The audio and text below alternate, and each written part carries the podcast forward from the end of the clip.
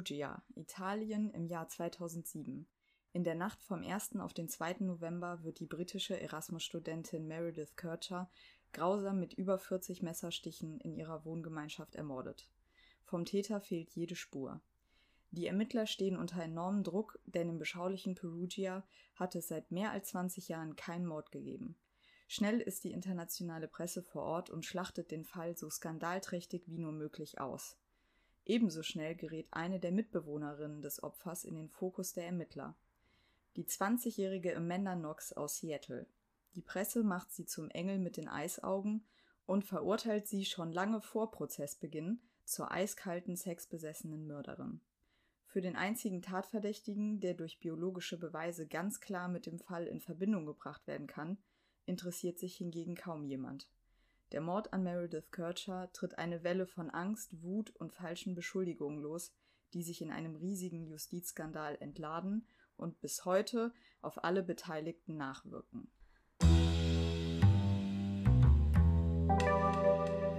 Mord ist unser Hobby.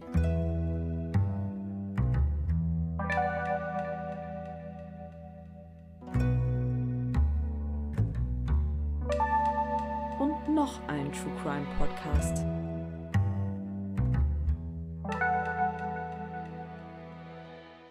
So, hallo ihr Lieben, herzlich willkommen zur sechsten Folge von Mord ist unser Hobby und noch ein True Crime Podcast. Ich bin heute mal wieder nicht alleine. Ich habe ja ganz viele tolle Arbeitskolleginnen oder in diesem Fall ehemalige Arbeitskolleginnen und Freunde. Und darum ist heute Caro zu Besuch. Hallo Caro. Hallo. Caro und ich haben nämlich früher zusammen gearbeitet und haben uns dort immer über ähm, True Crime Podcasts ausgetauscht, ähm, weil Caro auch großer True Crime Fan ist. Und da war es halt irgendwie dann klar, wenn ähm, ich meinen eigenen Podcast habe, muss Caro auf jeden Fall auch ran. Genau, und heute ist es soweit. genau. Und ich habe Caro dann gefragt, was hättest du denn Lust zu machen? Hast du so einen bestimmten Fall, den du dir vorstellen könntest? Und es ist ganz witzig, weil ich irgendwie direkt gedacht habe, dass Caro sich für den Fall Amanda Knox interessiert. Und so war es dann auch. Genau. Den habe ich auch vorgeschlagen und dann äh, war es relativ klar, dass wir den ja. dann auch machen. Genau. Ähm, wie ist das denn bei dir, Caro? Das, der Mord hat sich ja 2007 ereignet. Da waren wir ja auch schon aufnahmefähig, sag ich mal. Also gerade so. ähm, hast du den Fall damals auch so aktiv in den Medien mitbekommen und kannst dich noch gut dran erinnern? Also 2007, das war ja noch zu Schulzeiten, da kann ich mich nicht dran erinnern, dass ich das irgendwie mitbekommen habe. Da mhm. war ich aber auch mit so True Crime und sowas noch gar nicht mhm. vertraut. So ein paar Jahre später, dann so im Laufe des Studiums, habe ich auf jeden Fall davon gehört. Ich glaube, über irgendwelche Bekannte oder Freundinnen. Mhm. Da war es tatsächlich dann aber auch so, ähm, da ging es drum, ja, das ist doch die, die irgendwie in Italien ihre Freundin umgebracht hat. Mhm. Also sehr, sie ist die Täterin. Das war dann vermutlich aber auch die Zeit, wo sie dann als auch schuldig gesprochen wurde. Mhm. Von daher ja, klar. vielleicht daran. Ja. Genau, und sonst, ich glaube, die, diese Netflix-Doku habe ich vor ein, zwei Jahren das erste Mal gesehen und da war es dann auch so, dass ich das erste Mal mit den Details mhm. überhaupt auch vertraut mhm. geworden bin. Mhm. Bei mir war es tatsächlich so, dass ich das damals in den Medien relativ äh, krass wahrgenommen habe. Also ich fand, das war irgendwie überall. Mhm. Vor allem, wenn man ne, auf dem Weg zur Schule an diesen Bildschaukästen vorbeiging. Ja. da war der Fall auf jeden Fall super präsent. Und ich habe mich auch, also ich wollte den Fall auf jeden Fall machen, weil ich halt auch so ein bisschen das Gefühl habe, dass ich damals mich von der Berichterstattung mhm. auch sehr habe beeinflussen lassen also ich will jetzt nicht sagen, ich war mir hundertprozentig sicher, sie ist schuldig, aber irgendwie habe ich diese, diese Schlagzeilen mit den Bildern zusammen nicht groß hinterfragt. Also es war schon irgendwie so, ja, krass, also krasse Geschichte. Mhm. Und dass ich mich dann so tiefergehend mit dem Fall beschäftigt habe, war dann eigentlich auch erst im Zuge der Netflix-Doku, glaube ja. ich. Ich glaube, das geht ja ganz vielen so. Wenn du dann in der Presse mitbekommst, hier ist jemand irgendwie verurteilt worden oder Haupttatverdächtige, mhm wenn du dich jetzt nicht ganz da doll einliest, warum hast du dann Zweifel daran? Mhm. Also, dann nimmt man das ja gerne an, glaube ich. Direkt. Ja. Wobei man natürlich auch sagen muss, man hätte, wenn man den Fall jetzt die ganze Zeit über in den Medien verfolgt hätte, hätte man ja auch mitbekommen, dass mhm. es anscheinend nicht so eindeutig ist, ob sie schuldig ja. ist oder nicht. Aber das habe ich tatsächlich erst später mitbekommen. Aber jetzt fernab von diesem persönlichen Bezug, glaube ich, in einem Podcast, der sich mit Rezeption von wahren Verbrechen in den Medien beschäftigt, kommt man eigentlich auch gar nicht um diesen Mordfall an Meredith Kircher vorbei, denn er hat ja ein enormes Medienecho ausgelöst und dieses Medienecho hält ja auch bis heute irgendwie immer noch an, ne? Und unter anderem durch die Netflix-Doku, aber ja auch schon vorher, gibt es ja auch neue Erkenntnisse zu dem Fall. Und ich finde, man kann ihn jetzt halt auch ein bisschen anders einordnen. Und ja, das machen wir jetzt heute mal. Mm, und ich kann schon mal vorab sagen, es wurde auch in den deutschen Medien sehr viel über diesen Fall berichtet und das auch definitiv nicht sehr objektiv. Mhm. Also ähm, Drogengewalt und Sex waren auch hier im Fokus der Berichterstattung und Amanda Knox wird auch bis heute zum Beispiel in Bildartikeln immer noch der Engel mit den Eisaugen genannt. Gibt es da auch tatsächlich aus, aus den letzten Jahren noch neue? Genau, also ich habe tatsächlich jetzt mal ähm, so geschaut, was die letzten Sachen waren, die ähm, über sie in der Presse waren. Und in der Bild gab es letztens einen Artikel, dass sie schwanger ist. Und der hieß dann tatsächlich auch, der Engel mit den Eisaugen ist schwanger. Und dann wurde auch darüber berichtet, dass sie ihr Kind verloren hat und mhm. jetzt wieder schwanger ist, aber immer im Zusammenhang mhm. mit dem der Engel mit den Eisaugen. Und es ist, ich finde es schon makaber. Ja, aber unter dem Namen Amanda Knox kennt man sie ja auch. Mittlerweile aber, schon, aber ja. wahrscheinlich die meisten Leute können eher mit den Eisaugen noch was anfangen, ja. vielleicht als mit ihrem wirklichen. Ja, aber es ist halt schon irgendwie ziemlich fragwürdig, ja. ne? Ja. ja. Und generell scheint es ja auch so zu sein, dass ähm, egal wen man fragt, also jeder, der den Fall irgendwie kennt, hat halt auch eine sehr eindeutige Meinung, so wie ich das mitbekommen habe. Und darüber ist Amanda Knox sich selbst, glaube ich, auch ziemlich bewusst. Also sie hat in der Netflix-Doku das, finde ich, selber ziemlich gut erklärt. Ich lese euch das mal vor in Übersetzung, ihr Zitat. Ähm, sie sagt, es gibt die, die an meine Unschuld glauben und die, die an meine Schuld glauben. Es gibt nichts dazwischen. Und wenn ich schuldig bin, dann bin ich die Person, vor der du am meisten Angst haben solltest, weil ich keine offensichtliche Verdächtige bin. Wenn ich aber unschuldig bin, heißt das, dass jeder verletzbar ist. Und das ist jedermanns Albtraum. Entweder bin ich ein Psychopath im Schafspelz oder ich bin du. Also das finde ich eine relativ gute Zusammenfassung mhm. und es hält vielleicht auch schon einen Ansatz bereit, warum die Leute sie in vielen Fällen irgendwie für schuldig halten. Weil sie halt auch, also wenn sie eine Mörderin sein kann, dann kann es im Prinzip jeder sein oder mhm. könnte es jeder sein. Ich habe es tatsächlich aber ein bisschen anders eher verstanden, nämlich eher dieses jeder, also auch du und ich, könnten in so eine Situation kommen, wenn, mhm. man, wenn man jetzt davon ausgeht, dass mhm. sie unschuldig ist, mhm. weil es ist ja tatsächlich, die, sie, sie kann theoretisch nichts dafür, sie ist in diese Situation gekommen und, und wurde dann des Mordes ja, beschuldigt. Mhm. Und das kann auch jedem anderen passieren, egal, ja, ob du jetzt was damit zu tun hast oder nicht, egal, mhm. ob du in, im Urlaub bist, im Erasmus-Semester äh, mhm. oder zu Hause, mhm. dass es theoretisch, ja, jeder kann in diese Situation kommen. Ja, das stimmt. Wir können ja vielleicht mal so vorgehen, dass wir ähm, erstmal den Fall ein bisschen erläutern und ich würde sagen, da wir ja viel über die Netflix-Doku sprechen wollen, hangeln wir uns da auch so ein bisschen an der Timeline entlang. Vielleicht mal so ganz generell vorab zu der Doku. Wie hat sie dir gefallen? Grundsätzlich fand ich sie gut. Es ist natürlich eine amerikanische Netflix-Doku, das heißt, war ja schon so ein bisschen sehr inszeniert, sehr zum Teil dramatisiert, wieder mhm. vor allem die Hauptpersonen in den Interviewsituationen hingesetzt werden, in die Kamera starren. Mhm. Ist ja schon sehr, ja, ähm, nicht reißerisch unbedingt, aber schon so ein bisschen in die Art, dass es sehr, mhm. dass es einfach funktioniert, auch für, für das Publikum.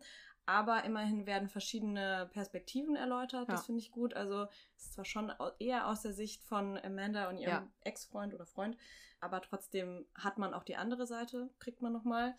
Was mir ein bisschen gefehlt hat, sind tatsächlich so diese, die Details zu wirklich zu dem Tathergang, zu den Beweisen, zu mhm. den Ermittlungen. Mhm. Das ist aber, glaube ich, auch vielleicht für den Umfang der Doku dann auch, würde dann zu sehr ins Detail ne? gehen. Ja, mhm, ja das glaube ich auch. Also ich fand es generell auch gut, dass sie, ähm, dass die Doku sich halt bemüht hat, so die verschiedenen Parteien zu Wort kommen zu ja, lassen. Genau.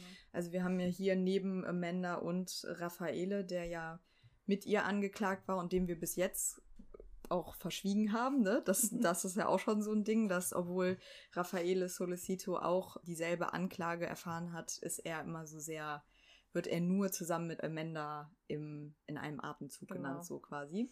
Aber wir haben hier ja auch den anklagenden Staatsanwalt, den Giuliano Menini und einen Journalist, Nick Pisa. Und ich finde, die beiden sind halt wirklich also diese Zusammenstellung der Protagonisten ist äh, richtig explosiv und man merkt direkt, was für verschiedene Weltbilder da irgendwie aufeinander prallen.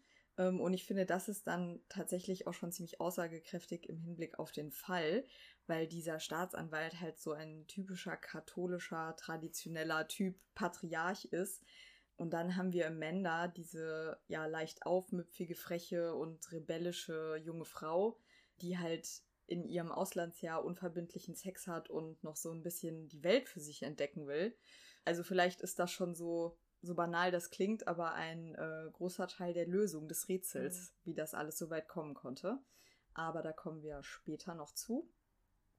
Äh, ich finde, der Staatsanwalt und der Journalist in der Doku, die sind so krasse Stereotypen, dass äh, man wirklich glauben könnte, das wäre gescriptet ja, irgendwie, ja. weil als hätte man die wirklich gecastet, weil die so extreme Typen genau. ähm, sind. Aber ja. Ja, die werden ja auch, also vor allem, wie sie auch für die Doku den äh, Journalisten nochmal nach Perugia irgendwie geholt haben und ihn dann da irgendwie wie er so, so diese Fenster aufmacht, mhm. da auf den Balkon tritt mhm. und so richtig, ja, wie du schon sagst, inszeniert und als hätte man den da wirklich so gedacht, okay, was ist so das Stereotyp eines reißerischen mhm. äh, Boulevardjournalisten, den mhm. setzen wir da hin.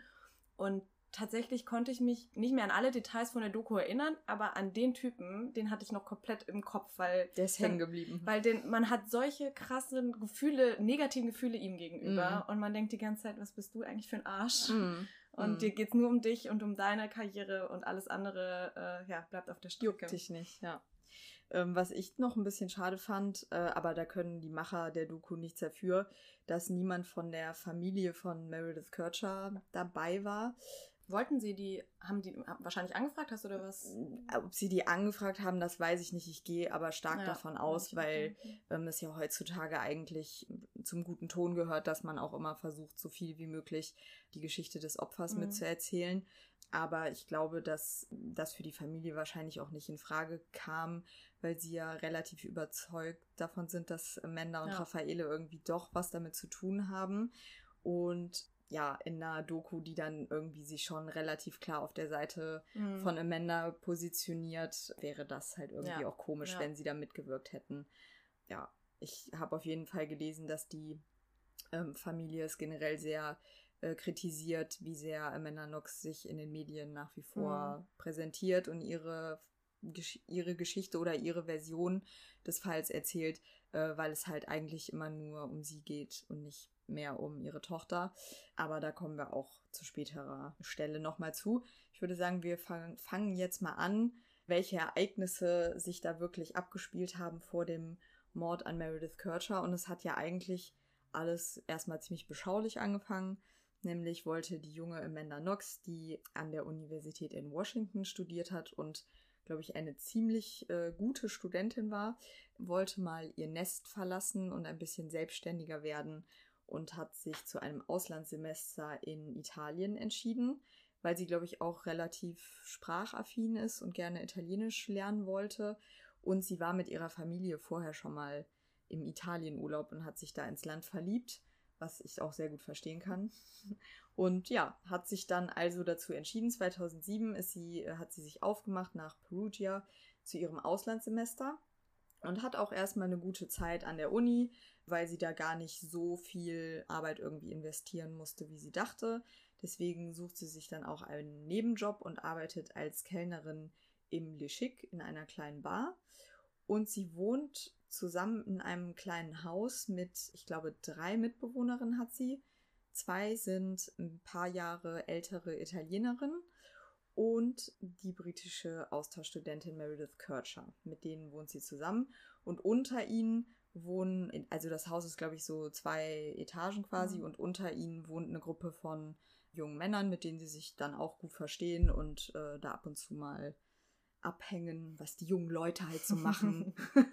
Marihuana-Konsum hat da, glaube ich, auch stattgefunden. Ja, genau, wurde ja auch irgendwie in der, in der Doku gezeigt mit Fotos und so. Genau, also ich finde, es klingt eigentlich erstmal alles wie so ein typisches, Auslandssemester. cooles Auslandssemester. Genau. Nicht zu viel Arbeit. Viel feiern. Genau, ja. ja.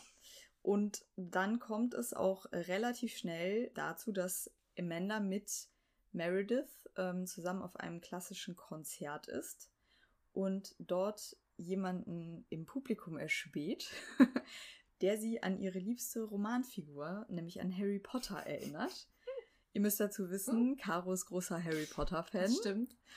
Aber ich kann, ich kann theoretisch, also ich bin großer Harry Potter-Fan, aber ich kann nicht verstehen, dass man sagt, oh, er erinnert mich an Harry Potter, nee? deswegen stehe ich jetzt auf den. Also da, so weit geht's nicht. Okay.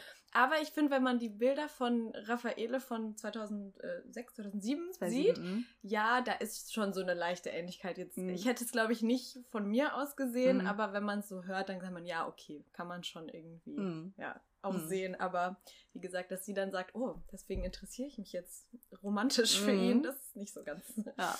Nee, also ich finde auch eine gewisse Ähnlichkeit ist vorhanden, aber ähm, ist jetzt eher fraglich, ob man sich dann deswegen von jemandem angezogen ja. fühlt.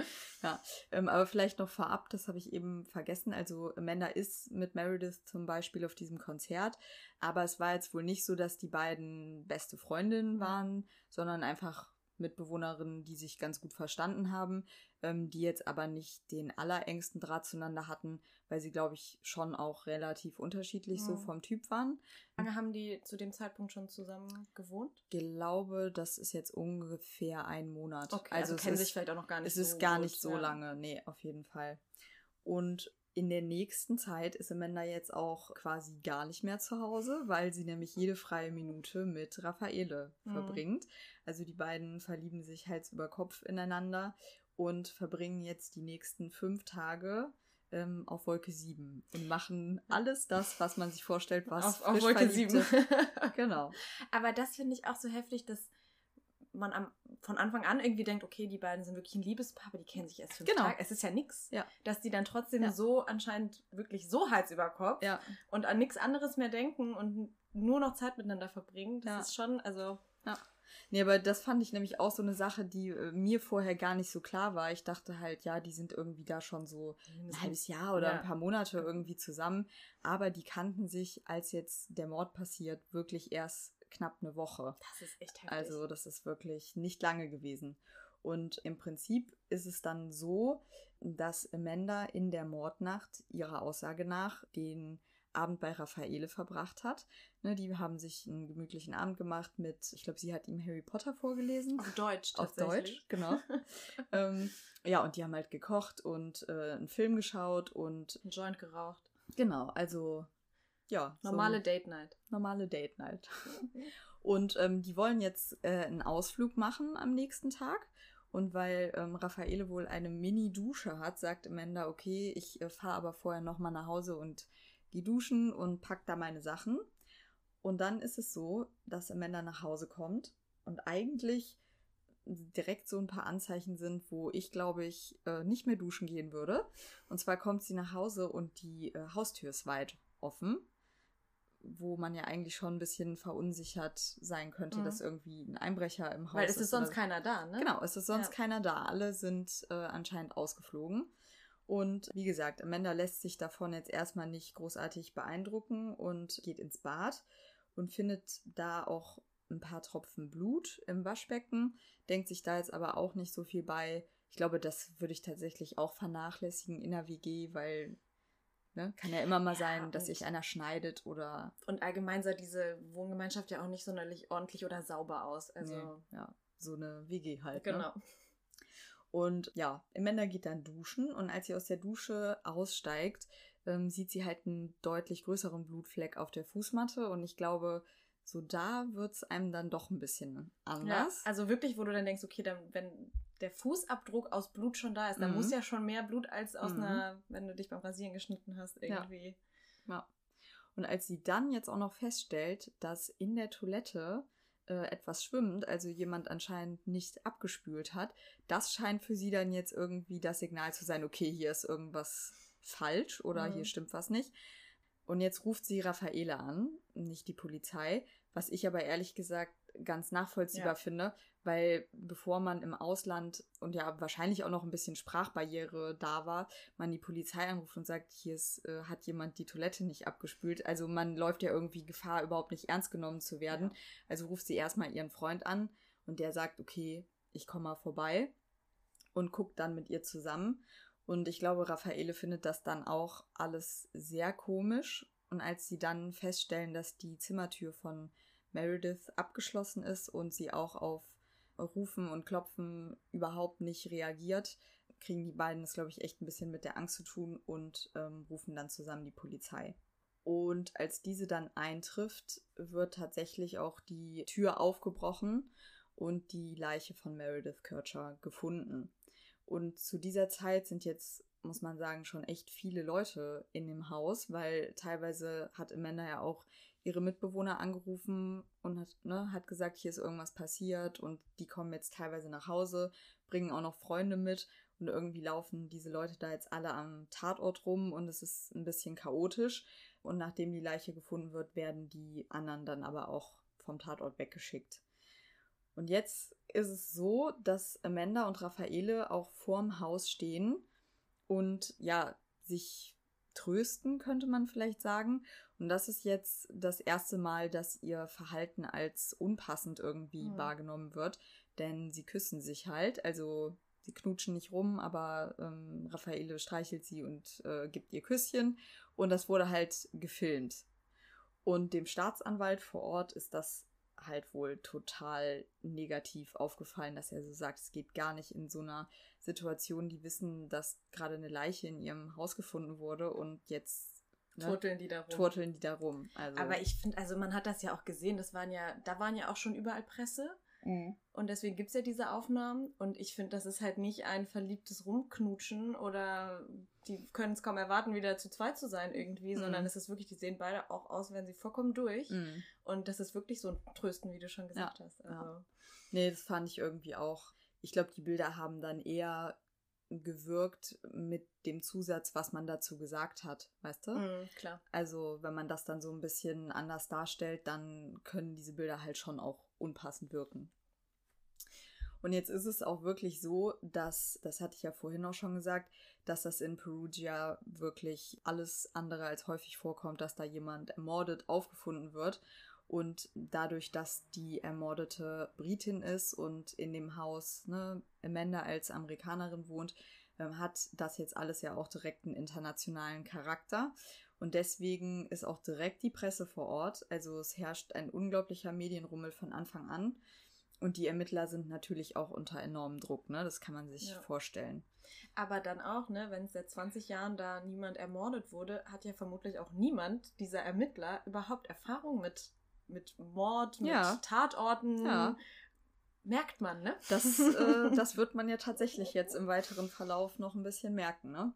Ähm, was ich dann auch echt heftig fand, die Journalisten, also ich bin jetzt da auch kein Experte für, aber man kennt das ja eigentlich bei, bei Verbrechen, wenn die Polizei sich dann irgendwie in Pressekonferenzen mhm. äußert, dass sie ja sehr gezielt nur Informationen über das Verbrechen ähm, bekannt geben, vor allem wenn die Ermittlungen halt noch ja. laufen. Und hier ist es jetzt aber so, dass die Journalisten einfach direkt überall sind und zum Beispiel direkt vor der Pathologie warten, als die Autopsie an der Leiche von Meredith Kircher äh, vorgenommen wird.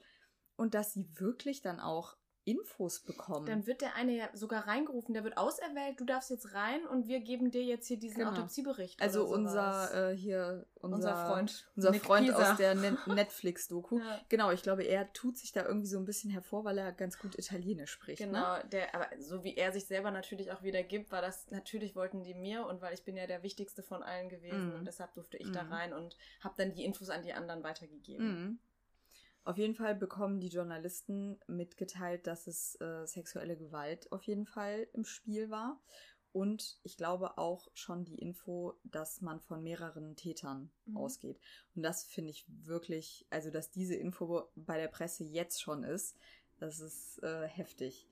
Und die Schlagzeilen sind dann auch sehr schnell sexuell konnotiert. Also ne, das haben sie direkt aufgegriffen und. Ja, klar, junge Frau, ja, ähm, halbnackt. Halbnackt, und, ja. Klar, und weil die Leiche mit einer Decke zugedeckt worden war, vermutet der Staatsanwalt jetzt sehr schnell, dass eine Frau an der Tat beteiligt sein muss. Also, ganz ehrlich, ich glaube, ähm, es gibt ja wirklich, ne, unter Profilern und so, es gibt ja für solche Fälle auch dann wirklich so Statistiken, wo man sagen mhm. kann, es ist wahrscheinlicher, dass so eine, dass eine Frau sowas tun würde.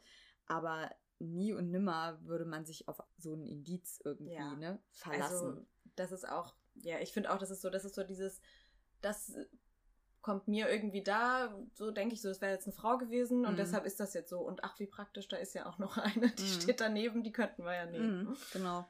Und ich glaube, was jetzt auch noch den Verdacht so ein bisschen schon in Richtung Amanda lenkt, ist, dass es ja Einbruchsspuren in der Wohnung gibt und die Ermittler das aber so einstufen, dass der Einbruch inszeniert wurde.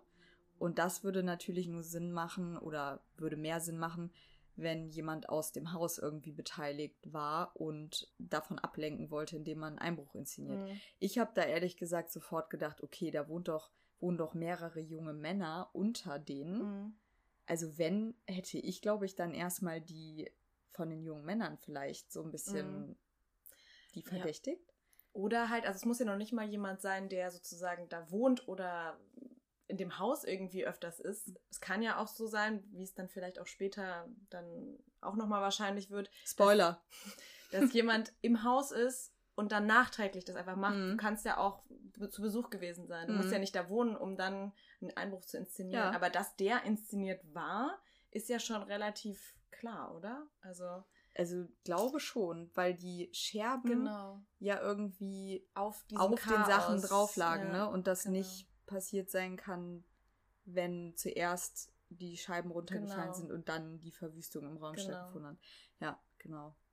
Ja, also die Verdächtigung ist jetzt aber auf jeden Fall gegen Amanda schon mal, steht schon im Raum, zumindest bei dem Staatsanwalt. Und auch wenn das jetzt alles so ein bisschen Hanebüchen ist, finde ich, muss man schon auch zugeben, dass Raffaele und Amanda sich nicht ganz, also sie verhalten sich schon merkwürdig insofern, dass sie einen Tag nach dem Mord zusammen Unterwäsche kaufen mhm. gehen. Das ist mir schon irgendwie ein bisschen befremdlich.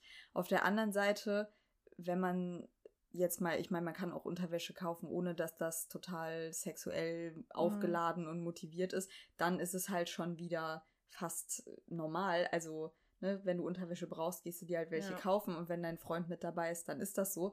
Also vielleicht muss man auch hier irgendwie aufpassen, dass man das nicht zu sehr auf diese Sexschiene die mhm. ganze Zeit bringt. Aber da war doch tatsächlich auch in der Doku wurde äh, gesagt, dass die die Verkäuferin oder sowas mhm. tatsächlich befragt haben und die hätte wohl gehört, wie die beiden gesagt hätten, als sie die Unterwäsche gekauft mhm. haben, heute Abend haben wir ah. damit Spaß oder ah, sowas. Okay. Aber auch das schon wieder, einen Tag nach dem Mord wird sie schon gefühlt verfolgt, beobachtet, mhm. beobachtet von der Presse. Mhm. Ist ja auch nicht so ganz normal eigentlich. Nee, das Dass stimmt. die Presse da so schnell irgendwie auch, sage ich mal, die Hauptverdächtige, die sie mhm. da ja mhm. noch nicht mal offiziell ist, mhm. ähm, ja, schon irgendwie auch im Visier hat. Und ich sag mal, selbst wenn es jetzt so gewesen sein sollte, ne, dass die Verkäuferin da korrekt ausgesagt hat, ähm, dann wäre es halt schon würde es einem komisch vorkommen, dass sie anscheinend nicht so emotional mhm. mit ihrer Mitbewohnerin irgendwie empfindet, dass sie in so einer Situation schon an Sex denken mhm. kann. Aber das alleine macht sie ja noch nicht zu einer Schuldigen. Ne? Ja. Also vielleicht ist sie emotional in dem Fall ein bisschen unterkühlt oder vielleicht war sie ja auch gar nicht so, ja, so nah gefühlt dann an Meredith dran, dass sie das so sehr erschüttert hat, mhm. wie sie das sagt. Das, ich glaube aber, das können wir halt nicht, das kann man nie rausfinden. Ja. Wir können ihr halt nicht in den Kopf schauen. Oder, oder sie war, stand in dem Sinne unter Schock. Also es ist ja noch nicht mal nur, dass es jetzt, ob sie jetzt eine enge Freundin war oder eine mhm. entfernte mhm. Bekannte, aber dass in deinem Haus jemand umgebracht wird, ist ja schon eigentlich eine sehr krasse mhm. Situation. Aber niemand weiß, wie man selber in so einer Situation reagiert. Ja. Vielleicht ist das auch so ein, ich verdränge alles und konzentriere mich jetzt umso mehr auf, auf meinen was Freund. Schönes auch, ne? So. Da, das finde ich äh, interessant, dass du das sagst, weil da habe ich so noch nicht drüber nachgedacht, aber das kann ich mir voll gut eigentlich mhm. vorstellen, dass man wie in so einer Übersprungshandlung dann erstmal was total Schönes machen will. Ja, ein bisschen hyper ist vielleicht auf andere ja, Sachen und sich nicht halt dahinsetzt und die ganze Zeit daran denkt, was passiert ist. Ja, das könnte echt gut sein. Jetzt ist es aber auf jeden Fall so, dass Amanda sich auch auf der Polizeiwache so verhält, dass das weiter für Spekulationen sorgt. Sie ist nämlich zum Beispiel im Warteraum, als ähm, Raffaele verhört wird und macht da Dehnübungen. Also ne, sie stretcht sich und schlägt wohl auch Räder. Und ja, das finden die Ermittler bei der Polizei auch höchst verdächtig, beziehungsweise äh, unangebracht. Ich finde, man kann das aber halt auch in beide Richtungen interpretieren. Ne? Man könnte jetzt genauso gut sagen, sie hat halt überhaupt nichts zu befürchten, mhm. weil, sie, weil sie unschuldig ist und ist sich deswegen auch gar nicht im Klaren darüber, was für eine ernste Situation es für sie jetzt gerade ist. Mhm. Sie ist und halt auch 20. Ja, genau. Sie ist halt und dann in seiner Extremsituation ohne deine Familie und so. Ja, ja. wahrscheinlich, vielleicht denkt sie wirklich nicht so weit. Ja. Ja, also ich glaube, dass sie sich da irgendwie doch relativ naiv auch anstellt. Das ähm, ist ihr auch mittlerweile selber klar. Mhm. Also in ihrer Biografie sagt sie das halt auch selber so. Ich war halt damals total naiv. Mhm. Deswegen wollte sie ja auch nach Italien, weil sie das Gefühl hatte, wenn sie auf sich allein gestellt ist, wird sie erwachsen und mhm. so, weil sie halt generell so ein bisschen ne, mit dem Kopf in den Wolken und so. Aber gut, ich glaube nicht, dass sie äh, das gemacht hätte, wenn sie gewusst hätte, was jetzt noch so auf sie zukommt. Ja. Es ist dann unter anderem auch noch eine Aussage, die sie weiter verdächtig erscheinen lässt. Und zwar ist auch eine Freundin von Meredith mit auf der Polizeiwache und sagt zu Amanda, hoffentlich hat Meredith nicht so sehr leiden müssen. Und darauf sagt Amanda dann wohl, natürlich hat sie mega gelitten, weil ihr wurde die Kehle durchgeschnitten und das ist, äh, ne?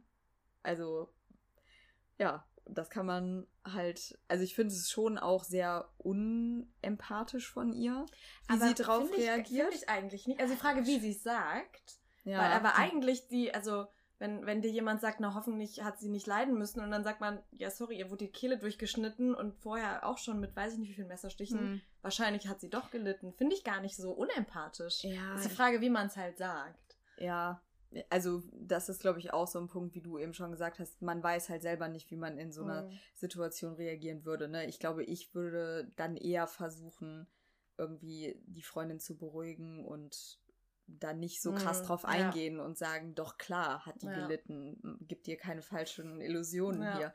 Aber ja, klar, das, man kann es nicht wissen. Ich finde, das kann man aber auch wieder in diese Richtung ähm, interpretieren. So, sie war halt super jung und naiv mhm. und hat da vielleicht auch einfach ein bisschen unreif reagiert. Und selbst wenn das Verhalten komisch ist, ist es halt in keinem Fall ausreichend, äh, damit einen Mordverdacht dann zu begründen. Ne? Also diese ganzen Sachen, die jetzt passiert sind, sind ja alles so Indizien, die aber nur Sinn ergeben, wenn man von vornherein sie halt in eine Richtung interpretieren will. Und das ist ja, glaube ich, genau das, was hier gerade passiert ist. Und äh, diese Informationen sind ja auch alle einfach schon bei der Presse dann gelandet. Von wem? Weiß man das? Das ist die Frage, ne? Also ich glaube schon, dass die, dass die Journalisten da teilweise auch auf der Polizeiwache waren mhm. und da einfach auf dem Flur gewartet haben und halt versucht haben, alles mitzubekommen, was irgendwie mhm. geht. Aber man kann natürlich auch vermuten, dass die Polizei da mehr Infos als nötig vielleicht auch rausgegeben mhm. hat, bewusst, auch um halt so zu vermitteln, wir haben schon eine heiße Spur, ja. ne? Weil die waren ja wirklich extrem unter Druck und mhm. Das könnte ich mir schon vorstellen, dass die so das Gefühl geben wollten, hier Wir passiert was. was. Mhm. Mhm. Also es war auf jeden Fall immer mehr Futter für die Presse. Und das Paar Amanda und Raffaele werden jetzt halt auch in ein sehr unvorteilhaftes Licht gerückt. So dass ich finde, man kann schon sagen, da wir hier noch weit vor Prozessbeginn sind, dass es auf jeden Fall eine Vorverurteilung der beiden gegeben hat. Amanda wird dann jetzt nochmal zurück in das Haus gefahren und soll schauen, ob alle Messer da sind. Und da kriegt sie ja wie so eine Art Panikattacke, also fängt an zu schreien und hält sich die Hände ans Ohr. Und der Staatsanwalt Migini interpretiert das jetzt als ein Flashback an die Tat. Also spätestens jetzt ist Amanda äh, die Nummer eins auf seiner verdächtigen Liste. Da, da, also der Rückschluss ist mir total mhm. fern. Also, ja also wenn du, wenn man jetzt mal sagt, sie ist nicht, sie war es nicht, und du wirst in dein Haus geschickt, wo deine Mitwohnerin umgebracht wurde und du sagst, hier sind so und so viele Messer, fehlt eins, mhm. dass du dann denkst, oh shit, tatsächlich ein Messer fehlt oder, also weiß ich jetzt nicht, ob eins nee, gefehlt hat. ich glaube nicht. Aber so, dann wird dir das ja plötzlich viel realer. Mhm. Und gerade wo wir eben gesagt haben, vielleicht hat sie es noch gar nicht so realisiert und eher so verdrängt, dass dann ja. in dem Moment dir das wirklich erst klar wird, was passiert ja. ist. Und dass das aber jetzt interpretiert wird als, ja, okay, sie hat jetzt ja. Flashback an die Tat, das heißt, sie war's. Ja. Aber das ist halt, finde ich, ne, das, was ich vorhin auch schon gesagt habe. Also es erscheint einem echt so, dass der Vermittler ganz früh eine Theorie entwickelt hat. Und da hat er sich richtig festgebissen. Und dann hat er alles, was jetzt passiert, krampfhaft in diese eine Richtung mhm. interpretiert, sodass es halt zu seinem Verdacht passt. Und alles, was jetzt vielleicht nicht passt oder in eine andere Richtung deuten könnte, hat er dann wahrscheinlich auch einfach ausgeblendet. Und ich musste da echt ein bisschen an die Hexenverfolgung in der frühen Neuzeit denken, weil das halt auch so eine absolute Willkür irgendwie mhm. ist, ne? Also damals war es ja auch wirklich so, wenn du mit irgendjemandem eine kleine Streitigkeit hattest oder dich irgendwie ähm, anders verhalten hast, als es von dir gesellschaftlich erwartet wurde, da brauchte ja nur einer mit dem Finger auf dich zu mhm. zeigen und sagen, das ist übrigens eine Hexe. Dann hattest du aber wirklich. Den Stempel drauf. Dann hattest du dann warst du äh, einmal angezeigt, warst du quasi schon verurteilt. Ja, ja. genau. Ja. Also genau. Und ich würde auch sagen, für Amanda ist es jetzt auch schon ein bisschen so, wie wenn du der Hexerei angeklagt wurdest. Sie hatte ab dem Zeitpunkt, der jetzt eingetreten ist, eigentlich schon gar keine Chance mehr, mhm. sich da gut rauszureden, beziehungsweise das ging jetzt alles so in eine Richtung, dass es super schwer für sie war, dann nochmal rauszukommen. Und Amanda und Raffaele werden dann jetzt am 6. November, also fünf Tage nach der Tat, auch wirklich verhaftet. Und die beiden hatten ja schon vor ihrer Verhaftung zunächst das Gleiche erzählt, nämlich dass sie den Tatabend gemeinsam in der Wohnung von Raffaele verbracht haben und auch die Nacht dort geblieben sind. Aber die Ermittler finden das Alibi der beiden halt irgendwie unglaubwürdig und setzen jetzt alles daran, das zu entkräften. Und die weiteren Verhöre der beiden, also die werden natürlich getrennt verhört. Und die Bedingungen dieser Verhöre sind wirklich auch relativ fragwürdig. Also vor allem bei Amanda, die ja noch nicht lange in Italien ist und ähm, ne, gebrochenes Italienisch spricht, ähm, ist zuerst kein Dolmetscher dabei. Es ist auch kein Anwalt dabei. Und Amanda berichtet auch äh, von Schlägen auf den Hinterkopf während ähm, ihres Interviews, wollte ich sagen, während ihrer ähm, Vernehmung. Und ich glaube, es ist jetzt nicht ganz geklärt, ob diese Schläge wirklich stattgefunden haben oder mhm. nicht. Aber so oder so werden die beiden auf jeden Fall massiv unter Druck gesetzt. Mhm. Also ich glaube, zu Raffaele sagen sie am Anfang die ganze Zeit so, ja, ähm, deck doch jetzt nicht deine Freundin, du kennst sie doch erst seit ein paar Tagen und ehrlich gesagt ist das voll die Schlampe. Also und sie lügt doch immer und Genau, sowas. und so ja. nach dem Motto, verschwende jetzt hier nicht deine Zukunft für eine äh, für eine Bitch, die du seit ein paar Tagen kennst. und ich, finde, man kann es sich jetzt auch schlecht irgendwie vorstellen, weil solche Verhöre dauern ja auch irgendwie Stunden. Mhm.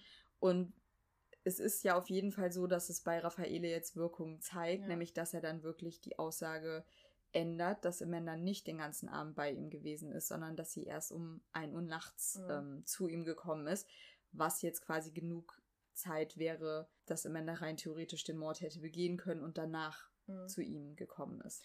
Bei sowas frage ich mich immer, dass genau diese Verhöre, die dann unter so krassen Bedingungen, so über Stunden, du hast sowieso, sowieso du hast irgendwie keinen Anwalt dabei, jetzt mit, dem, mit der Sprachbarriere auch nochmal was, aber dass dir halt immer auch irgendwie was eingeredet wird und du wirst so unter Druck gesetzt, hm. das ist doch nicht erlaubt. Mhm. Nee. Aber das ist doch, aber es, es, passiert doch gefühlt so viel, dass das jetzt, also ja, ist ja echt bedenklich. Total. Und ich glaube, man sichert sich ja heutzutage schon größtenteils dadurch ab, dass äh, Verhöre protokolliert mhm. werden müssen. Aber auch das ist in dem Fall ja, glaube ich, nicht immer passiert. Müssen die nicht auf Video aufgezeichnet werden? Oh, da bin ich überfragt. Ich glaube, aber nee, weil sonst hätte man wahrscheinlich diese Videoaufnahmen gehabt auch, ja. ne? Ja. ja. Also ich bin, ich glaube nicht. Aber vielleicht auch damals noch nicht, ne? Ja, ja. Oder in Italien nicht oder ja. so. Und jetzt ist es ja so, dass nicht nur Raffaele seine Aussage ändert, sondern auch Amanda da ja leichte Änderungen vornimmt. Und zwar erzählt sie ja erstmal, dass sie an dem Abend, wo sie bei Raffaele war, eine SMS von ihrem Chef bekommen hat, von Patrick Lumumba, dem Barbesitzer, und dass sie eigentlich an dem Abend hätte arbeiten müssen. Und ihr Chef ihr jetzt aber sagt, du Männer, es ist heute nicht viel los, ich brauche dich nicht. Und äh, sie freut sich halt, weil sie dann einfach mit Raffaele den Abend fortsetzen kann und schreibt ihm sowas zurück wie alles klar, see you later. Und sie muss der Polizei jetzt ihr Handy geben und diese SMS wird halt von der Polizei ganz anders interpretiert. Die verstehen nämlich see you later im Sinne von wir sehen uns später noch. Also heute Nacht. Finde ich auch, das ist genau das, wo du eben meintest, es wird jetzt alles so gedreht, dass es in die Theorie passt. Vor allem es ist ja noch nicht mal, also es ist ja auch italienisch, die, die mm. SMS. Also es ist ja noch nicht mal, dass man sagen würde, okay, jetzt mm. das englische See you later heißt auf jeden mm. Fall das. Mm. Sondern es ist halt so, ja, bis später mm. würde man jetzt ja auch nicht sagen, okay, ihr seid auf jeden Fall heute noch verabredet. Irgendwie. Ja, also ich finde, das ist ungefähr so, als würden wir so schreiben, keine Ahnung, äh, wir hören uns die Tage ja. oder so. Ne? Ja. Aber ich vielleicht wäre das dann tatsächlich auch ein bisschen anders bewertet worden, wenn ein offizieller Dolmetscher dabei mhm. gewesen wäre. Ja, es könnte sein. Mhm. Aber auf jeden Fall glaubt die Polizei jetzt, okay, da scheint es eine Verabredung gegeben zu haben. Vielleicht haben wir jetzt hier einen neuen Verdächtigen. Und das suggerieren sie im Männer dann halt krass mit vielen Nachfragen. Sie fragen mhm. immer wieder, hatte, äh, kannte dein Chef Meredith, hatte er Sex mit ihr und so weiter. Und ich muss sagen, dass ich es immer noch nicht genau verstanden habe, wie jetzt diese Aussage von Amanda zustande kam weil sie jetzt wirklich nach 14 Stunden Verhör, glaube ich, dann sagt, ja, er war irgendwie mit im Haus und er hatte was mit Meredith und ich mhm. kann mich nicht mehr genau erinnern, was passiert ist, aber es lässt auf jeden Fall sehr die Vermutung irgendwie entstehen, dass er wirklich aktiv an dem Mord beteiligt war. Und er wird dann tatsächlich auch relativ schnell danach verhaftet und aber auch ziemlich schnell wieder entlastet und freigelassen, weil er halt ein Alibi hat, das äh, unumstößlich ist. Und Amanda hat sich jetzt natürlich durch diese Falschaussage noch weiter verdächtig gemacht, ne? weil wenn du ja. jemanden beschuldigst, äh, der es nachweislich nicht war, dann klar lenkst du damit halt erstmal von dir selbst ab. Aber ich glaube halt, wenn das wirklich ihre Intention gewesen wäre, dann hätte sie wahrscheinlich jetzt nicht ihren Chef genommen, der halt als Barbesitzer ja super von super vielen Leuten gesehen wird mhm. und demnach halt auch total schnell ein Alibi hat, ne? Ja. Also wenn das wirklich ihre Intention gewesen wäre, wäre das relativ dumm gewesen. Ja. Dann, dann hätte sie ja auch hoffentlich nicht sich erst 14 Stunden dahingesetzt und sich in diese Ecke, also das hieß ja, also die Ermittler haben sie ja in die Ecke oder in die Richtung von ihm gedrängt. Mhm. Dann hätte sie ja von Anfang an vielleicht jemand anders schon mal dahin stellen können oder mal erwähnen können. Ja. Aber so war es ja, es ging ja, es ging ja von, von Seiten der Polizei aus und sie hat dann irgendwann gesagt, ja, ja, stimmt, weil mhm. wenn ihr mich 300 Mal gefragt habt, dann muss es ja so sein und ich bin jetzt verwirrt und, ja. und weiß gar nicht mehr, was passiert ja. ist. Und es war ja dann, glaube ich, auch so, dass sie ähm, wirklich ein Geständnis unterschreiben musst, mhm. musste oder sie hat es auf jeden Fall unterschrieben, dass sie aber nicht selbst geschrieben hat, sondern dass die Ermittler auf geschrieben haben auf Italienisch und sie hat dann mhm. das unterschrieben. Also das ist schon, das kann man eigentlich nicht machen. Ne? Das ist, mhm. glaube ich, nicht in Ordnung. Und die Medien gehen jetzt auch immer weiter in diese Richtung. Amanda und Raffaele sind schuldig und durchforsten ähm, Social Media nach Bildern des Paares, dass man halt irgendwie in diese Berichterstattung mit reinnehmen kann und finden dann halt ein Bild von Raffaele in seinem Karnevalskostüm als messerschwingende Mumie und äh, Amanda mit so einer riesen Waffe irgendwie, die so in die Kamera schreit. Mhm. Ähm, also ne Freizeit-Spaßfotos wahrscheinlich, die sie irgendwann mal da reingestellt haben. Und auch hier wird jetzt ja genau wieder das gemacht. Ne? Wir suchen uns was, was in diese Sparte reinpasst und dann befeuern ja. wir es weiter damit. Da äh, kann man sich nur wieder sagen, was meine äh, Mutter auch früher immer zu mir gesagt hat, man soll nicht so viel auf Facebook posten und nicht so viel von sich preisgeben. Das Internet vergisst nie. Ja, ich, also ich glaube, wenn man bei mir suchen würde, würde man wahrscheinlich auch was finden, was man in diese Richtung. Auch irgendwas so mit wirklich so in Richtung gewaltverherrlichend oder ja, so? Ja, was heißt gewaltverherrlichend? Aber ich hab, war zum Beispiel mal Karneval hier so. Ne, da, das, da waren wir doch zusammen Karneval feiern, als ich dieser Totenkopf war, mit ja. diesem äh, Totenkopfgesicht ja. und so. Ich meine, alleine sowas kannst du ja schon. Ah, ja, gut, okay, an sowas habe ich gar nicht gedacht. Also. Und gewaltverherrlichend, so. ja, also ich habe jetzt nicht mit einer Waffe irgendwo ja. posiert, aber. Das habe ich auch nicht, aber dann finde ich auch schon wieder, es ist also gerade bei, bei ihm, bei diesem Foto, er ist eine Mumie und hat irgend so ein Messer dabei. Und das mhm. ist bestimmt so ein Plastik- oder Aufblasmesser oder Beil, ja. wo man sich auch denkt, wow, also wenn man dann sagt, ja, okay, der hat auf jeden Fall irgendwelche Gewaltfantasien mhm. äh, und, und gewaltverherrlichend. Mhm. Ja, aber es ist doch erschreckend, wie gut es trotzdem funktioniert ja, in den aber Medien, ich glaube tatsächlich bei ihm, das war halt nur so ein, ja, das passt auch noch da rein. Ja. Aber ihr, ja, ja. gut, aber ich meine, blöd gesagt, sie ist Amerikanerin und das war ja auch in irgendeinem Museum oder sowas und sitzt hinter so einer, weiß ich nicht was, Maschinengewehr. Ja.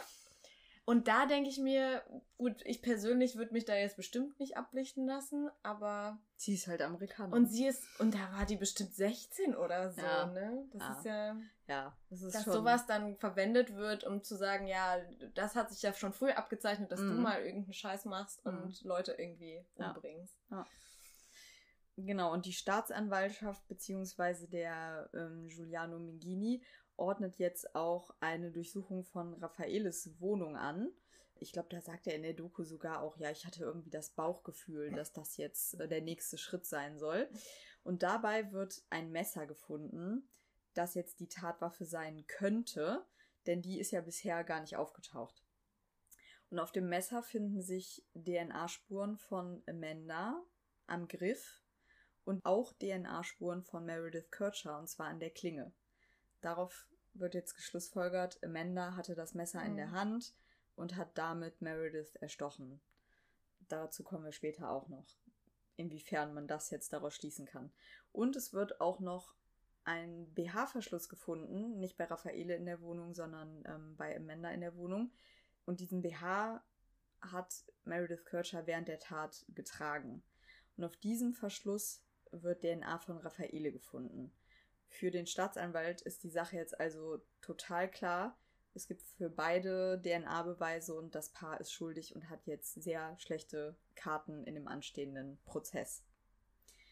Aber am Tatort findet sich auch eine weitere DNA-Spur und zwar ziemlich gehäuft im Zimmer von Meredith Kircher und auch auf ihrem und in ihrem Körper. Die DNA gehört zu Rudy Hermann Gudet, einem in Perugia aufgewachsenen Ivorianer, der auch als Einbrecher schon vorbestraft ist. Und er war wohl relativ, also er war locker mit den Jungs befreundet, die im Haus unter Meredith und Amanda gewohnt haben. Das heißt, wahrscheinlich kannte er die beiden auch, ne, flüchtig vom Sehen oder mal so kurz miteinander gesprochen. Und da dieser Rudy jetzt mittlerweile auch anscheinend sich nach Deutschland abgesetzt hat, ist er dann mit internationalem Haftbefehl gesucht worden, weil das ja schon relativ verdächtig ist, wenn du dann auch nicht mehr im Land bist. Und er hat wohl auf seiner Flucht mit einem Freund geskypt und das Gespräch ist halt ja der Polizei zugespielt worden oder sie haben es mitgehört, das weiß ich nicht genau. Aber es werden halt einige ziemlich wichtige Infos überliefert. Und zwar gibt er zu in dem Gespräch, dass er an dem Tatabend mit Meredith in der Wohnung zusammen gewesen ist. Ähm, er sagt, zum Sex wäre es jetzt nicht gekommen, weil die beiden keine Kondome hatten. Sehr vorbildlich. Ja, aber stimmt. wenn DNA in ihre gefunden wurde, ja. dann heißt es, dass sie zumindest wann anders mal Sex schon mal ohne Kondom hatten. Ja. Und er schildert den Abend dann so, dass er wohl irgendwie Bauchschmerzen bekommen hat und deswegen ins Badezimmer gegangen ist. Also die Fäkalien in der Toilette stammen also von ihm. Und ähm, er hat dann bei offener Badezimmertür gesehen oder will gesehen haben, wie ein Schatten in Merediths Zimmer sich über sie gebeugt hat und mehrfach zustach und dann aber auch sofort verschwunden ist. Und Meredith schien seiner Aussage nach noch am Leben gewesen zu sein, als die Person verschwunden ist, denn sie hat äh, geschrien und sich äh, ja so ganz verzweifelt versucht, an ihm festzuhalten, an Rudy, der jetzt aus dem Badezimmer wieder rausgekommen ist. Und er kriegt jetzt Panik, weil er voller Blut ist und haut ab. Also er flüchtet vom, vom Tatort und lässt die sterbende Meredith da anscheinend zurück, ohne die Polizei oder zumindest mal einen Krankenwagen zu rufen. Also, wenn die Geschichte echt stimmt, das ist schon echt. Also, ich finde, die wirkt sehr unglaubwürdig und es wirkt halt komplett so, als wüsste er, okay, Mist, da sind meine Fäkalien im Klo und die werden DNA-Spuren finden, dass ich bei ihrem Zimmer war. Ich, ich muss das irgendwie sinnvoll begründen, aber dennoch so erzählen, dass ich auf keinen Fall der Mörder war. Ja. Ähm, er hat aber auf jeden Fall auch noch gesagt, dass Amanda während diesen Ereignissen nicht in der Wohnung gewesen ist. Also wahrscheinlich hat er ja auch schon die Presseberichterstattung mhm. mitbekommen und hat jetzt seinem Freund gesagt, übrigens diese Amanda, von der immer alle sprechen, die war aber gar nicht da. Und diese Aussage wird er dann aber später ändern, und zwar in seinem Prozess, der kurz nach seiner Verhaftung in einem Eilverfahren stattfindet. Ich finde das auch, also ich blicke da irgendwie gar nicht mehr durch, wann er was sagt. Und mhm. klar, am Anfang will er sie vielleicht raushalten, weil er schon gesehen hat, dass alle sie irgendwie als Verdächtige ja fest, festlegen. Und dann am Ende aber, klar, dann ist natürlich wieder Selbstschutz, wenn er jetzt die, sie doch beschuldigt, ja. mitbeschuldigt, dann ja. ist er feiner raus und ja. das funktioniert ja blöd gesagt auch ein bisschen. Ne? Ja. ja, gut, ich meine, ne, er wird, als er dann verhaftet wird, natürlich äh, wird er dann auch mit seinem Anwalt Gespräche geführt mhm. haben. Und der Anwalt, der ja auch in der Doku auftritt. Der, ist aber auch, der passt aber auch in die Reihe der anderen Typen da. Total, ne? total. Oh. Aber der wird ihn ja in die Richtung beraten, dass äh, er halt eine Strafe bekommt, die so gering wie möglich mhm. ist. Und das kann er natürlich dadurch erreichen, dass er sagt, übrigens, ich war es aber nicht alleine. Mhm. Weil, dass er sagt, ich bin unschuldig, das funktioniert ja einfach nicht, weil die biologischen Beweise so zahlreich und so stichhaltig sind, dass er, glaube ich, dann auch weiß, mhm. er kommt da nicht mhm. raus. Trotzdem gesteht er ja nie richtig. Ja. Ne? Also er sagt nie, ja, okay, ich war's. Aber sagt er denn was dann dazu? Also am Anfang sagt er, er hatte keinen Sex mit ihr. Sagt er am Ende, gibt er das dann wenigstens zu? Weil das ist ja tatsächlich eine DNA-Spur, die er jetzt auch mhm. nicht wegreden kann. Das, ich weiß das ehrlich gesagt nicht. Aber ich meine, dass da Sex vorgefallen sein muss, ist ja wirklich mhm. klar. Also, mhm. aber ich weiß tatsächlich nicht, inwieweit das in seinem Prozess dann nochmal relevant war. Also er bleibt insgesamt bei seiner Version von der Tat und leugnet den Mord begangen zu haben. Nur dass er jetzt halt wirklich sagt, Amanda war doch da. Mhm. Ich finde, man kann, wenn man sich fragt, welche beiden, welche Aussage realistischer ist von den beiden, dann auf jeden Fall die erste, weil da wusste er ja auch nicht, dass die Polizei mhm. mithört, ne? Und da ja, hat er stimmt. gesagt, Amanda war nicht da. Ja, und ich glaube schon, dass er mit dieser Aussage Amanda jetzt auch schadet. Aber er rettet sich halt selber damit oder kann sich damit halt selber nicht retten, immerhin. Weil er aufgrund der sehr eindeutigen DNA-Beweise dann auf schuldig gesprochen wird und für den Mord an Meredith zu 30 Jahren Haft verurteilt wird. Da legt der ähm, Anwalt jetzt allerdings sofort Einspruch ein und in der Revision wird die Haftstrafe dann auf 16 Jahre verkürzt da die Polizei halt auch weiterhin von mehreren Tätern ausgeht und er quasi nur als Mittäter mhm. eingestuft wird. Aber diese Verurteilung ändert jetzt nichts daran, dass die Beamten und auch viele Italiener und Briten von der Täterschaft Amanda und Raffaelis fest überzeugt sind. Wie ihr euch denken könnt, erregt der Prozess jetzt weit mehr Aufmerksamkeit und Medieninteresse als der Prozess von Rudi Goudet. Die Presse berichtet zwar auch über ihn, aber wie Nick Pisa das jetzt auch in dieser Netflix-Doku sagt, der war halt einfach nicht so richtig interessant. Für die Presse ist Amanda der Dreh- und Angelpunkt dieser Tat. Für die Schlagzeilen werden ihr zahlreiche Spitznamen gegeben. Also die bekanntesten dürften jetzt sicherlich der Engel mit den Eisaugen sein. Aber es werden zum Beispiel auch Spitznamen wie Foxy Noxy benutzt. Ähm, und in einem ziemlich sexualisierten Kontext, ne? weil in dem Buch erklärt sie das so, dass das eigentlich ein Spitzname war, den sie als Kind von ihren Freundinnen im Fußballteam bekommen hat, weil sie halt so schnell und zielsicher mit dem Ball durchs Feld irgendwie gelaufen ist. Und jetzt wird sowas aufgegriffen und ihr quasi als äh, ja so sexy Spitzname ja, gegeben. Verrucht und ja, total. Generell ist Sex in der Tatversion der Staatsanwaltschaft und der Presse auch das vorherrschende Thema. Den Mord an Meredith rekonstruieren sie jetzt wie folgt. Amanda, Raffaele und Rudi sind zusammen in der Wohnung, feiern und verbringen einen spaßigen Abend und die beiden Männer buhlen um Amanda. Als Meredith dann nach Hause kommt, ist sie empört und genervt über Amandas Zügellosigkeit und lässt sie das auch spüren. Und aus Rache für diese Kritik entschließt sich Amanda jetzt in dieser Version der Ermittler dazu, äh, Meredith sexuell zu nötigen, zu foltern und schlussendlich zu töten. Und die beiden Männer machen halt mit, weil sie Amanda in jeder Hinsicht zufriedenstellen und von ihrer Potenz überzeugen wollen. Da gab es doch auch diese Animation ja. aus dem tai taiwanesischen ja. äh, Fernsehen, mhm. wo man sich dann auch mal reinfahren muss. Das sind ja wirklich so wie, wie bei den Sims irgendwie, so nachgestellte Avatare, die wirklich auch ja. so aussehen wie Amanda und Raffaele und so. Wie viel Geld das auch einfach kostet, das dann zu produzieren mhm. für so einen Fall, der am anderen Ende der Welt irgendwie passiert ist. Also, dass das solche Wellen mhm. geschlagen mhm. hat auch. Total.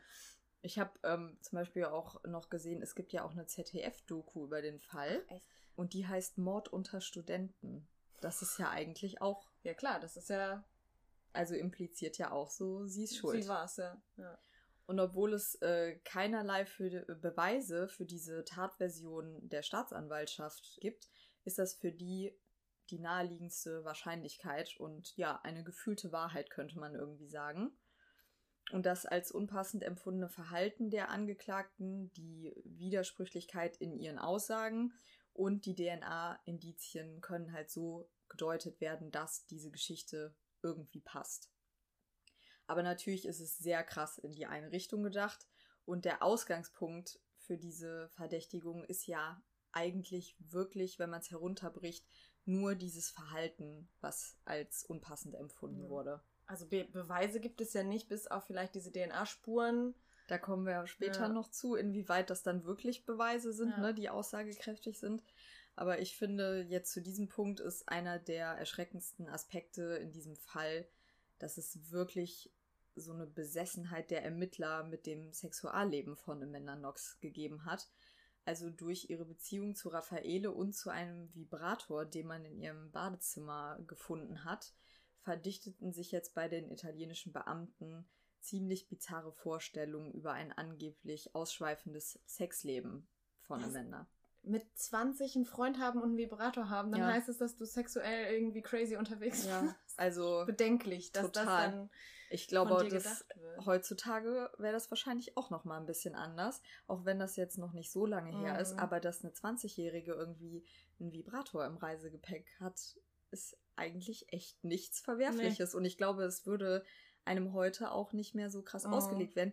Wobei man dazu natürlich sagen muss, es kommt immer sehr darauf an, in welchem Land du bist. Ne? Klar, Italien ist ja schon deutlich katholischer Katholisch, und so. Ja.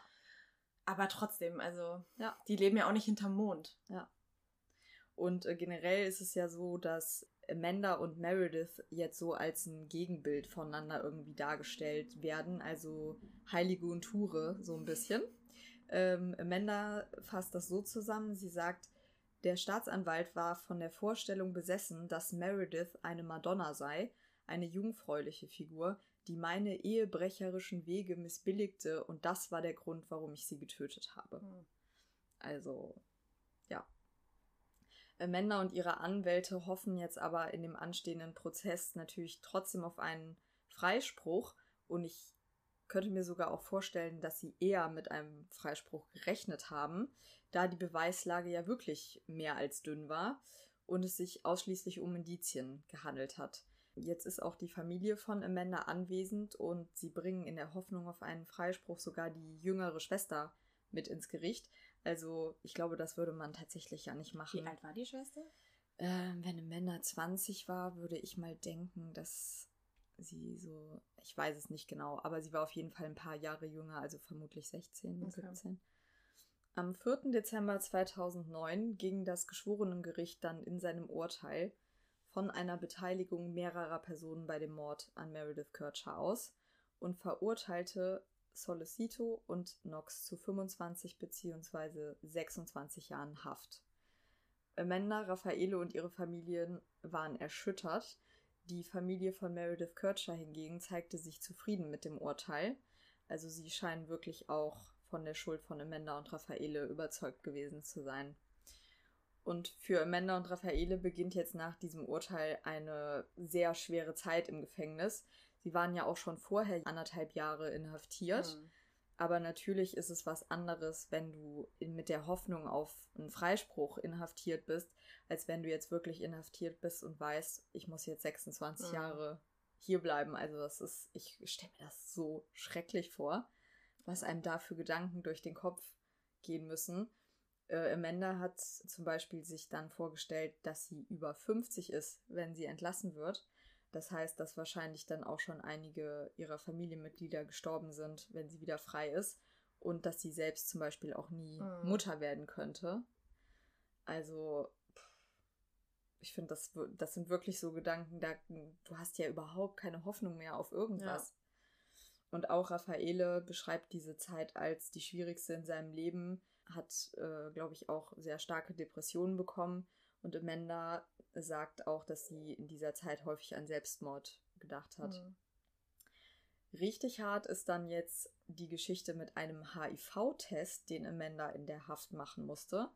Also man hat ihr wirklich erstmal fälschlicherweise gesagt, sie sei HIV-positiv. Und also wenn man so eine Diagnose bekommt, mhm. ist man natürlich erstmal total geschockt. Sie konnte sich das halt auch überhaupt nicht erklären und hat in ihrem Tagebuch dann eine Liste mit ihren Sexualpartnern aufgeschrieben. Und diese Auszüge aus ihrem Tagebuch sind dann auch auf mysteriöse Weise an die Presse gekommen. Ne, da wird, ich glaube, in der Netflix-Doku wird der Nick Pisa sogar gefragt, mhm. wie, woher hattest du die denn? Und dann sagt er so, ja, ich würde ja als Journalist hier niemals meine Quellen. Das habe ich mich auch gefragt, wie das sein kann, wie sowas, was sie im Gefängnis schreibt, dann rausgeht, dann müsste man ja immer noch denken, okay, entweder eine Mitgefangene oder sie selbst und das so blöd wäre sie ja jetzt nee. wirklich nicht. Und das ist halt schon heftig, wie von so einer jungen Frau, die schon verurteilt ist, ja. das dann immer noch breitgetreten wird, wo man ja. sich denkt, was hat, also ja sie hat ja das Schlimmste irgendwie ja. jetzt schon ja. erlebt. Ja. Warum muss es jetzt nochmal draufgetreten werden? Ja, genau. Und also, ne, die, die Presse will ja weiter berichten, obwohl der Fall abgeschlossen ist eigentlich. Aktuell es so aussieht, als wäre der Fall mhm. abgeschlossen, ja. Und ich finde, dass aber auch von den Ermittlern, es ist halt so ein enormer Tabubruch, mhm. diesen Test zu fälschen und ihr zu sagen, sie sei HIV-positiv. Und auch das ist ja wirklich dann geschehen, um sie weiterhin auf diese eine Schiene festzulegen. Ne? Also, dass man wirklich wissen wollte, mit wem sie geschlafen hat. Warum? Mit was, mit was für einem. Also, ja, von der Presse kann ich es verstehen, dass man sagt, dann kann, können wir die Geschichte noch weiter irgendwie ausschlachten. Aber ich glaube auch von den Ermittlern, oder? Weil sie halt einfach immer mehr wollten, dass diese Geschichte passt, dass vielleicht sie immer damit, mehr falls eine Revision irgendwie kommt, dass dann die, die Beweise oder die Indizien weiterhin gegen sie sprechen. Ja. ja. ja. Raffaele hat dann wohl im Gefängnis auch nochmal einen Annäherungsversuch unternommen und hat Amanda Blumen zu ihrem Geburtstag geschickt. Ich finde das ehrlich gesagt auch voll süß, ja. wie er das in der Doku erzählt. Weil er ihr zeigen wollte, so du bist nicht allein und ich habe auch noch Gefühle für dich. Ich finde das eh ehrlich gesagt total heftig in der Netflix-Doku, als er am Anfang erzählt, wie er Amanda kennengelernt hat. Nach all dem, was da jetzt passiert ist, erzählt er das ja und ich finde wirklich, man könnte denken, er ist immer noch in sie verliebt, weil er das so mm also mit so einem richtig breiten Grinsen ja. irgendwie erzählt. Also ich glaube, er war echt extrem verliebt in sie. Aber ich finde, das fand ich am Anfang bei der Doku auch tatsächlich ein bisschen komisch, weil beide ja, wenn sie von dieser Anfangszeit berichten, mm. noch so super happy und locker und mm. lustig und man sich die ganze Zeit denkt, ja, das waren erstmal, das waren fünf Tage mm. und danach shit goes down. Also ja. danach ist alles sowas ja. von schief gegangen, ja. wovon natürlich dann der jeweils andere nichts dafür kann, ja. aber dass man das doch theoretisch gar nicht in so positive Erinnerung ja, haben kann. Das finde ich auch. Vor allem, weil sie ja jetzt nicht währenddessen total irgendwie dem anderen immer beigestanden haben, sondern, ne, wie du gerade gesagt hast, sie will ja eigentlich nichts mehr mit ihm zu tun haben und dann, dass sie trotzdem rückblickend das als positiv beschreibt. Ja, aber also ich glaube, also mittlerweile sind die beiden ja auch wieder so befreundet ja. miteinander, ne? Mhm. Ich glaube, dass da wahrscheinlich auch so im Nachhinein beide darüber nachgedacht haben, was da eigentlich passiert ist und dass sie ja beide so unrecht behandelt mm, worden sind. Ne? Ich glaube, ja. dass das einen dann mit so zeitlichem Abstand auch wieder verbinden kann ja, miteinander. So ein geteiltes Leid und äh, geteiltes Schicksal irgendwie. Aber ich finde, also ich glaube echt, wenn du nach so einer Geschichte noch so glaubwürdig, so positiv mm. mit so einem Glänzen in den Augen davon mm. erzählen kannst, wie du dich kennengelernt hast, ist das vielleicht auch einfach ein Zeichen dafür, dass die halt wirklich extrem verknallt ineinander ja. waren. Ja. Also ich bin jetzt einfach mal so naiv und romantisch, dass ja, ich das. Die, genau diese fünf Tage hat er so konserviert, weil ja, das sind ja die, genau diese, diese Honeymoon-Phase, die ja. man dann noch hat und danach das, was, ja. was man dann vielleicht in der Beziehung sonst so durchmacht, so, wo es dann doof wird. Ich oder? glaube, er sagt doch sogar so wortwörtlich irgendwie so, diese, diese fünf Tage war, haben mir alles bedeutet. Oh. Also so, ja, es muss anscheinend echt krass gewesen sein. Aber im Gefängnis ist es jetzt so, nach diesem Blumengruß von Raffaele, dass Amanda das erstmal nicht mehr wollte und ihm auch übermitteln lassen hat, dass sich ihre Gefühle ne, geändert mhm. haben. Also ich finde es auch nicht überraschend, dass dieses krasse Justizdrama die Beziehung dann ja. nicht, dass die beiden kein Paar geblieben sind, so ja. sagen wir mal so. Die einzige Hoffnung, die die beiden dann jetzt haben zu dieser Zeit im Gefängnis, ist das anstehende Revisionsverfahren, das dann circa anderthalb Jahre nach dem Schuldspruch stattfindet. Und das ist jetzt ein bisschen gemein. Aber darüber sprechen wir dann erst in der nächsten Folge, weil das sonst einfach ein bisschen zu lang wird, würde ich mal sagen. Also in zwei Wochen könnt ihr die zweite Folge zu dem Thema hören und Caro ist dann auch wieder dabei. Genau. Danke fürs Zuhören und bis bald. Tschüss. Tschüss.